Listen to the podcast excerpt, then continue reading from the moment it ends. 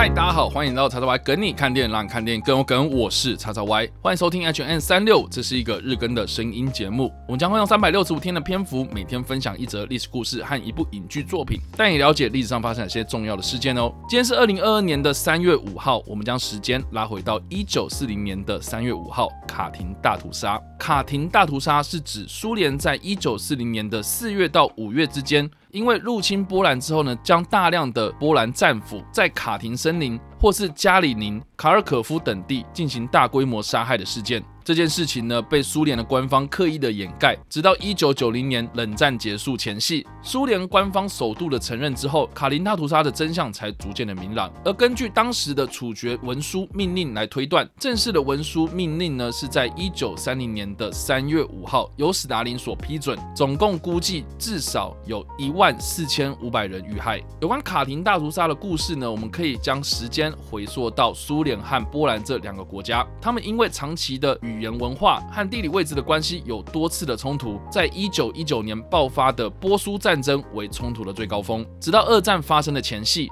一九三九年的八月二十三号，苏联和德国，也就是波兰的东西两个邻国，他们签订了德苏互不侵犯条约，建立了苏德两国在扩张时候的共识。这也导致了在一九三九年的九月一号，德国入侵波兰，十六天之后，苏联也入侵了波兰，英法两国向德宣战，第二次世界大战爆发。但实际上呢，西方的盟国是任由波兰自生自灭，被两大的邻国所瓜分。为了避免大规模的伤亡，在二战初期，波兰被德苏两国瓜分时，波兰的军警人员大部分都选择了向苏军投降，而成为了战俘。估计大约有四万名的波兰战俘被苏联所收留。这个大量的波兰战俘以及难民管理的问题逐渐浮上台面。这让一九四零年三月五号，时任苏联内务人民委员部，也就是秘密警察的委员贝利亚，他将一份决定处决战俘的备忘录呈报给包括史达林在内的四位苏联共产党中央政治局的成员，被视为是卡廷大屠杀的开端。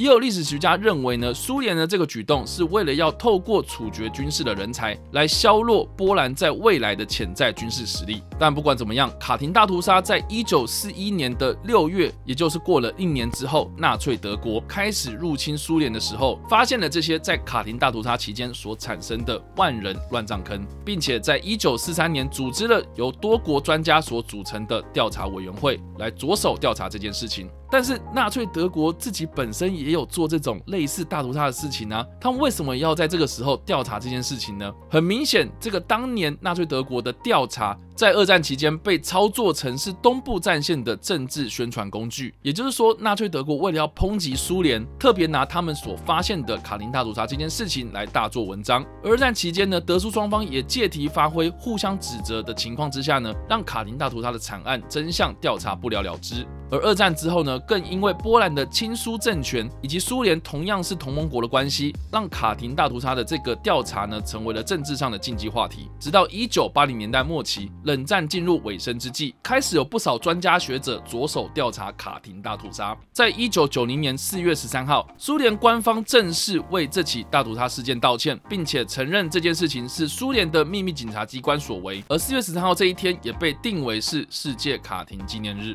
有关卡廷大屠杀的故事呢，大家不妨可以参考在二零零七年所上映的《爱在波兰战火时》。它是由波兰电影教父安德烈·华伊达所执导，并且他也因为这部电影的关系入围了二零零八年奥斯卡最佳外语片。它的故事是根据卡廷大屠杀为背景，描述了四个波兰家庭在当年战火蔓延时所遭遇的故事。电影重现了卡廷大屠杀的情景，并透过平民的视角来看尽了波兰在战前和战后的变化，是一部相当有全面性史观的电影哦。而我们刚刚所提到的这位波兰籍导演安德烈·华伊达。可以说是在第二次世界大战结束之后奠定波兰电影基础的教父级人物。他深受二战之后的意大利新写实主义的影响，作品多半是描述波兰复杂的政治历史的变迁。他所执导的这一代下水道、灰烬与钻石，合称影史上最有名的战争三部曲，或称抵抗三部曲，是波兰影史上非常重要的作品。而华伊达的父亲呢，是波兰骑兵队的军官，同时也是卡廷大屠杀的受害者。《爱在波兰战火时》这部电影对他来说是别具具意义。而华裔达本人在两千年获得了奥斯卡荣誉奖，